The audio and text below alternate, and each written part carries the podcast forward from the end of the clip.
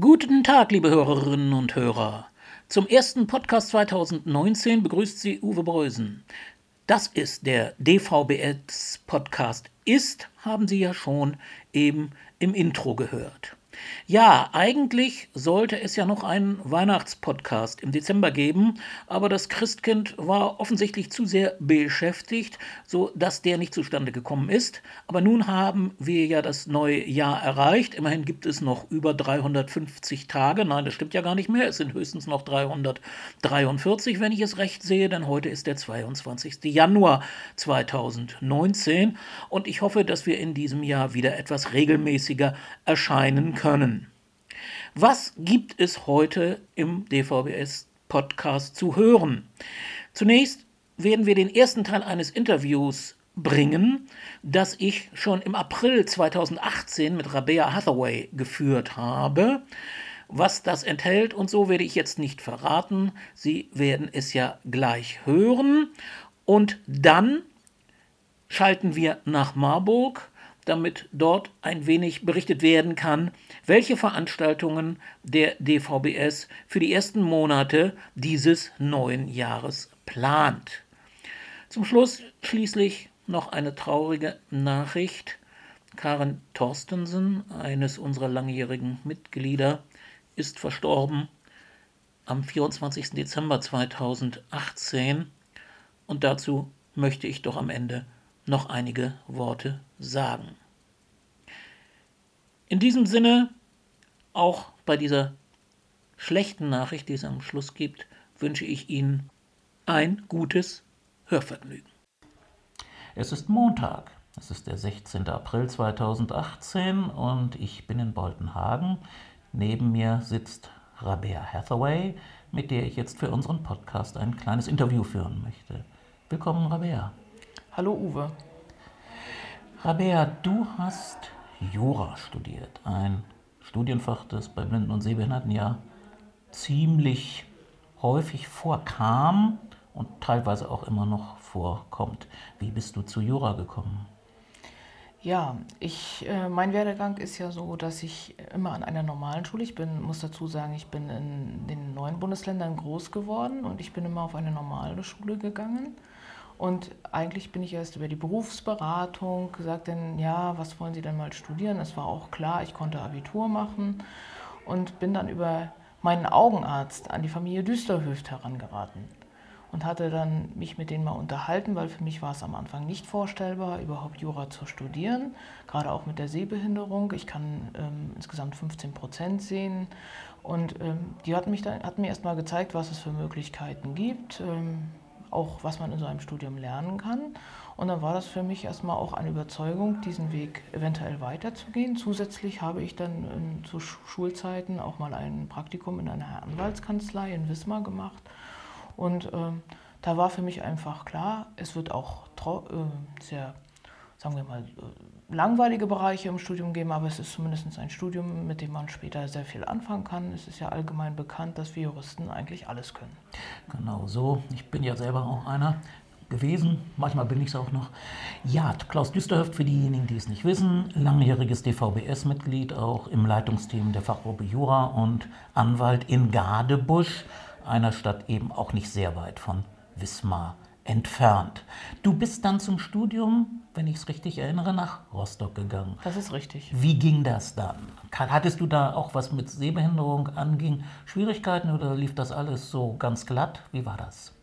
Also ich war zu diesem Zeitpunkt noch wenig darüber informiert, dass ich zusätzliche Hilfsmittel nutzen kann. Ich hatte das Glück, dass ich äh, Bücher äh, normal lesen konnte. Natürlich alles ein bisschen dichter unter die Nase. Äh, von äh, Präsentationen jetzt über PowerPoint habe ich natürlich weniger mitbekommen. Da habe ich viel dann über Hören gelernt. Ähm, die Mitkommilitonen haben zwar gemerkt, okay, die hat was mit ihren Augen, aber im Wesentlichen habe ich dort meinen Weg ähm, selbst gefunden. Nachher bin ich langsam dort wirklich über die Studienberatung und auch über die äh, Studentenberatung des äh, Deutschen Studentenwerks. Die haben mich überhaupt erstmal darauf aufmerksam gemacht, dass es Möglichkeiten gibt. Rostock ist ja insgesamt eine sehr kleine Fakultät gewesen. So, wir waren ja in Vorlesungsreihen waren Größen von ca. 300 Studenten im Semester. So dass auch äh, teilweise ein persönliches Verhältnis zu den äh, Professoren schon bestand. Also im Studium selbst hatte ich nie große Probleme. Letztendlich nachher zu äh, in der Vorprüfungszeit und nachher auch zur Examenszeit, als es dann um einen Nachteilsausgleich ging, äh, war das für viele eigentlich auch, äh, auch für meine äh, Professoren und Dozenten eigentlich eine Überraschung, ähm, dass ich das dann auch mal offen ansprach und die sagten, wieso brauchen Sie denn? Was, was ist das genau? Und waren dann überrascht, dass ich doch das Studium ohne große Hindernisse doch so gut gemeistert habe. Und ich habe mich auch nicht nur mit dem Studium beschäftigt, bin sogar zwischendurch ein halbes Jahr nach Großbritannien gegangen, was meinem Nachnamen ja auch immer noch zu entnehmen ist. In der Tat.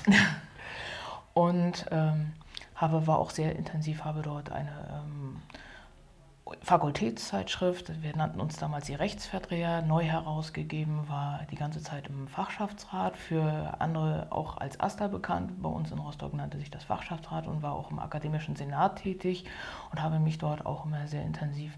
Es war die Zeit, wo man auch dann um den Nachteilsausgleich, so eine Prüfungsordnung kämpfte, mich dann auch sehr stark für die Interessen von ähm, Studenten mit Beeinträchtigungen äh, eingesetzt. Ja, und dann haben wir dich irgendwann auch für den DVBS gewinnen können. Ich weiß das noch, wir haben zweimal äh, Seminare für Nachwuchsjuristen veranstaltet. Das zweite, da war dann Rabea auch dabei und eigentlich erstmals in Kontakt äh, mit wirklich äh, blinden Studierenden und äh, Referendaren. Und ich kann nur sagen, am Anfang war sie etwas überrascht, glaube ich, das darf ich sagen. Aber ich habe dann gemerkt, nach einem halben Tag wusste sie ganz genau, wer was brauchte und wer was nicht brauchte. Und da habe ich gleich gemerkt, hoppla, die merkt schnell, was Sache ist. Rabea, du bist dann in die Referendarzeit gegangen. Nach meiner Erinnerung aus meiner Praxis war das eigentlich schwieriger nachher als die Studienzeit, weil du musstest da sozusagen eins zu eins mit Leuten zusammenarbeiten und wahrscheinlich musste man denen auch ein bisschen eher und ein bisschen mehr erklären, was man braucht und was man nicht braucht. War das bei dir auch so?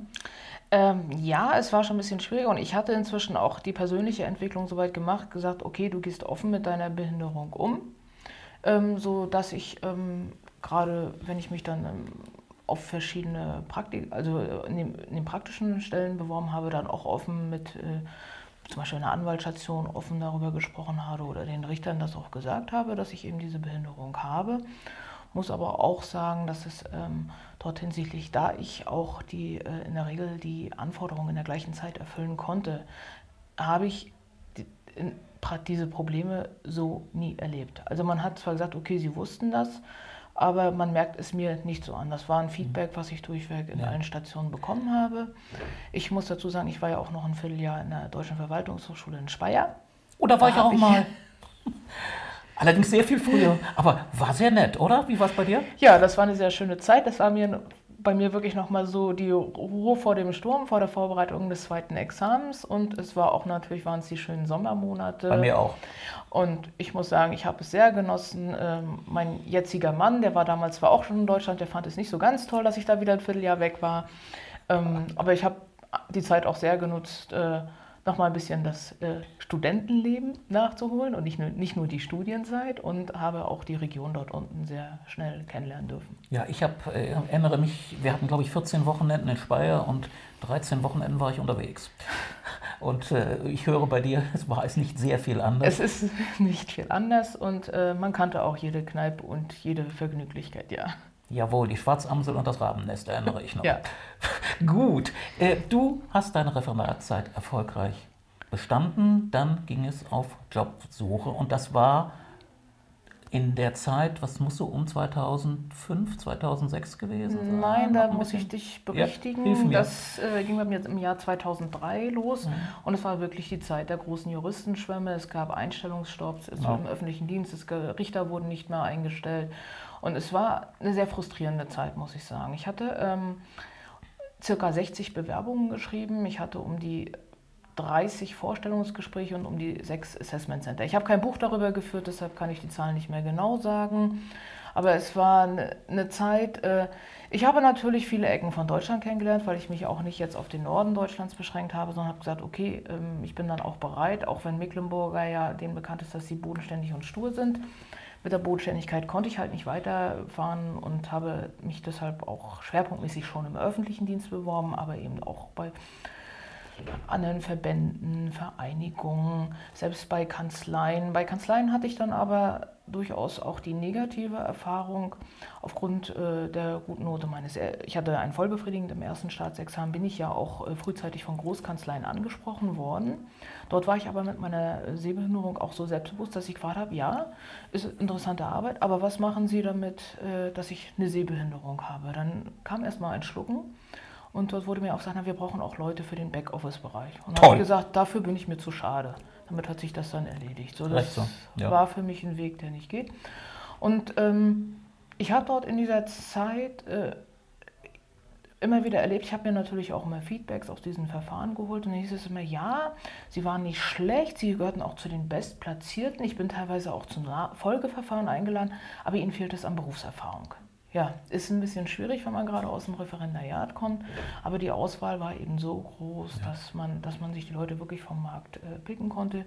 Ich bin dann zunächst auch erst über eine Fördermaßnahme äh, des damaligen, der jetzigen Arbeitsagentur, äh, wo noch so Bewerbungsmaßnahmen geschult wurde. Nebenbei habe ich dann äh, weiter Bewerbungsverfahren durchgeführt und bin dann in eine befristete Beschäftigung an die, zur FU Berlin gekommen. Genau, da warst du, bevor du dich dein Weg dann weitergeführt hat. Ist das okay? Ah ja, gut.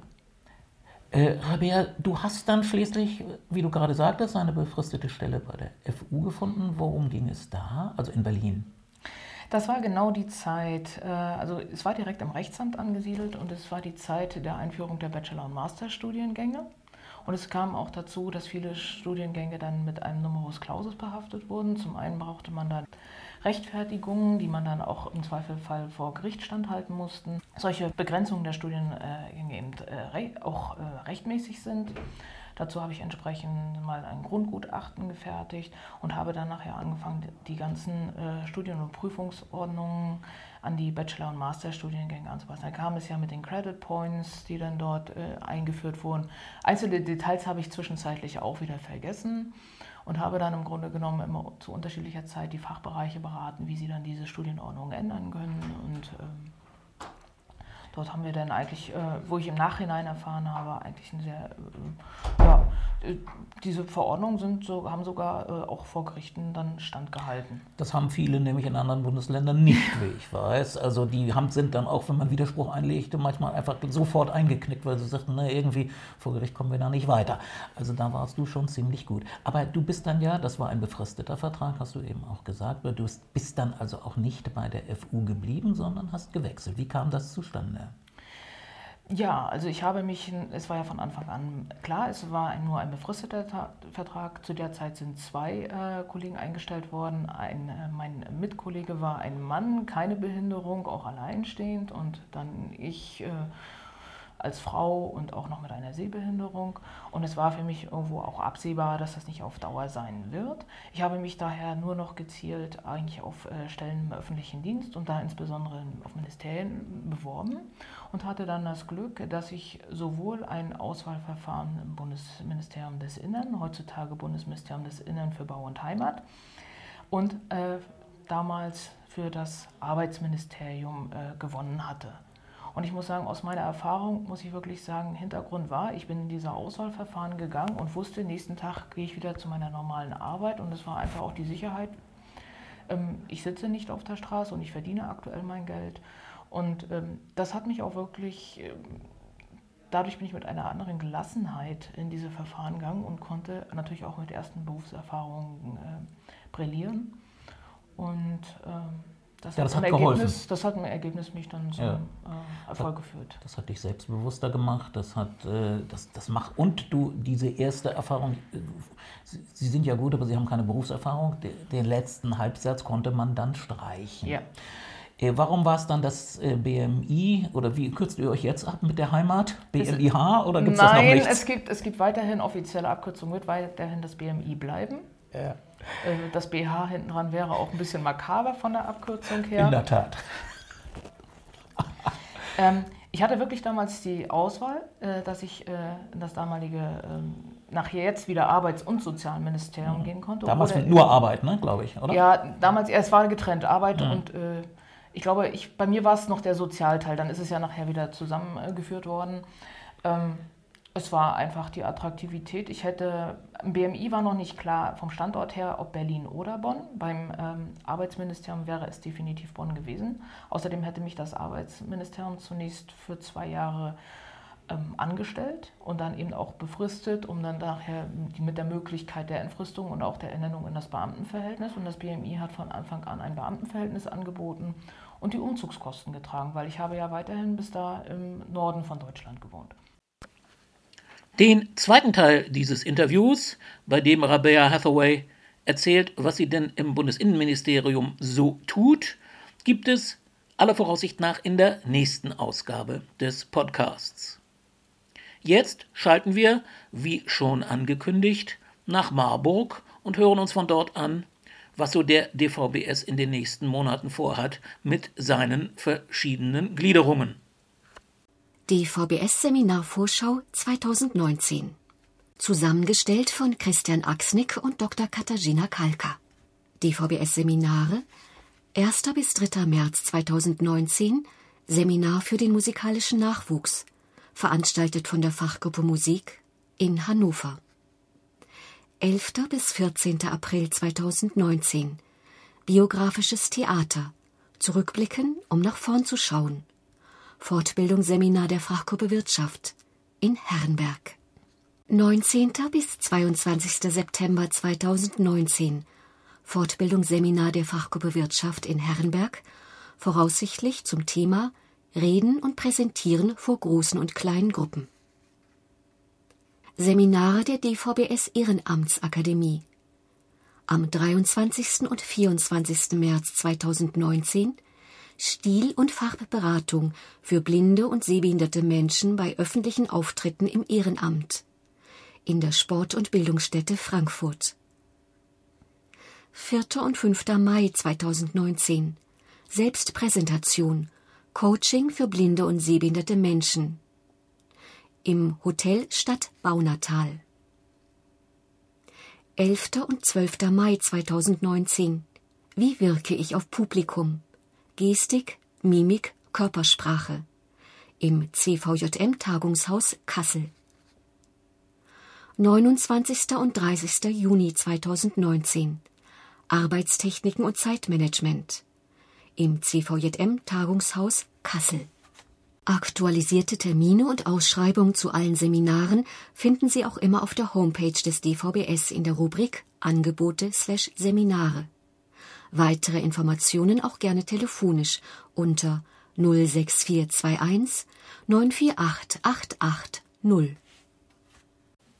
Traurige Nachrichten zu bringen ist nicht einfach. Karen Thorstensen, ich habe es vorhin schon in der Einleitung gesagt, ist am 24. Dezember 2018 mit 65 Jahren verstorben.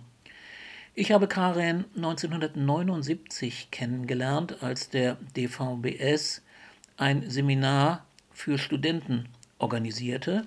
Sie kam damals als Mitglied der norwegischen Delegation zu uns und ein Jahr später war sie dann auch schon in Deutschland, zunächst in Marburg, dort zum Teil auch als Erzieherin in der Blister, später dann in Berlin und dann die letzten mindestens 15, 16 Jahre, das kann ich gar nicht mehr so genau sagen, in Halle. Karin war aktiv im DVBS. Sie war eine Zeit lang Mitglied im Leitungsteam der Fachgruppe Sozialwesen, wie sie damals noch hieß, hat auch einmal für den Vorstand kandidiert und hat uns eine ganze Reihe von Beiträgen auch für den Horus geschrieben. Aber Wofür die meisten sie erinnern, sind sicherlich ihre musikalischen Talente. Sie war lange Jahre Vorsitzende des Vereins Liederleute, der in jedem Jahr seit 1998 die Liedertage in Boltenhagen veranstaltet. Das heißt, ganz korrekt ist das nicht. Am Anfang gab es den Verein noch nicht, aber als es ihn gab, war und ist er der Ausrichter dieser Veranstaltung, die jedes Jahr im November stattfindet. Karens warme Stimme, ihr Humor, ihre Empathie werden fehlen. Mir und auch vielen anderen. Und vielleicht ist es dann doch ein guter Abschluss, wenn wir ein Lied ihrer letzten Folkgruppe hören, Nordostwind, die sie zusammen mit Wolfgang Valentin und ihrem Mann Richie Thorstensen betrieben hat. Und ein Lied, in dem sie zum Teil als Sängerin alleine, aber auch zum Teil im Duett mit Richie vorkommt. Und ich weiß ein Lied, das sie sehr mochte und das sie auch, als sie bei der Vorabendveranstaltung zur Mitgliederversammlung des DVBS 2014 aufgetreten ist, gesungen hat. Hier kommt der Mondmann.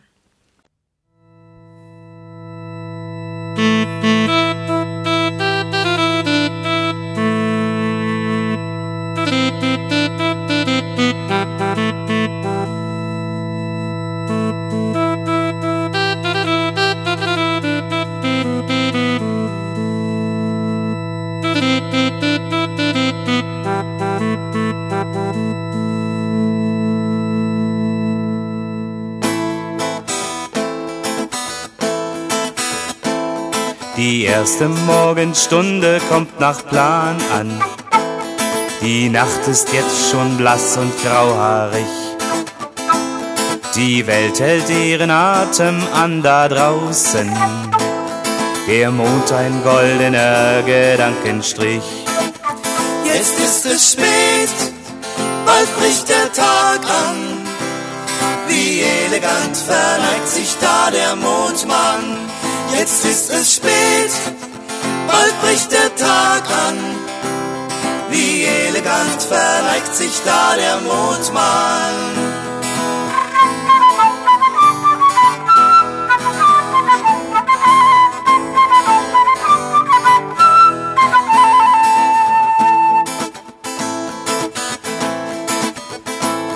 Die Hexe dreht sich in dem letzten Tanze die Schatten werfen zwielichtigen Schein. Die Sonne weckt die Welt aus ihrer Trance. Vampire sterben, Trolle werden Stein. Jetzt ist es spät, bald bricht der Tag an. Wie elegant verneigt sich da der Mondmann. Jetzt ist es spät, bald bricht der Tag an. Verneigt sich da der Mondmann.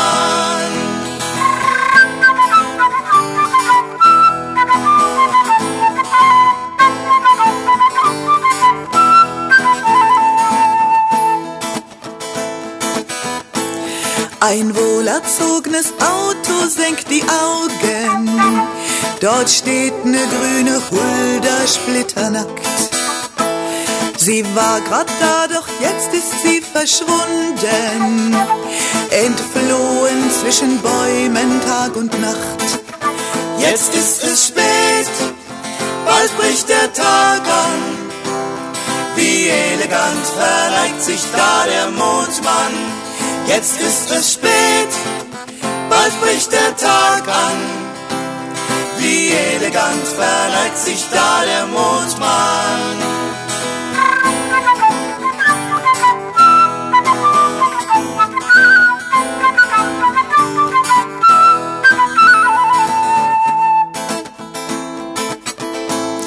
Der Mönch macht sich bereit zum Morgensingen.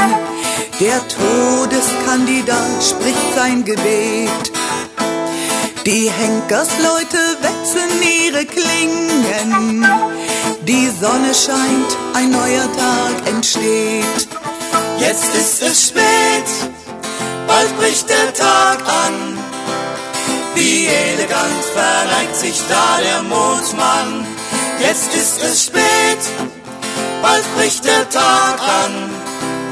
Wie elegant verneigt sich da der Mondmann.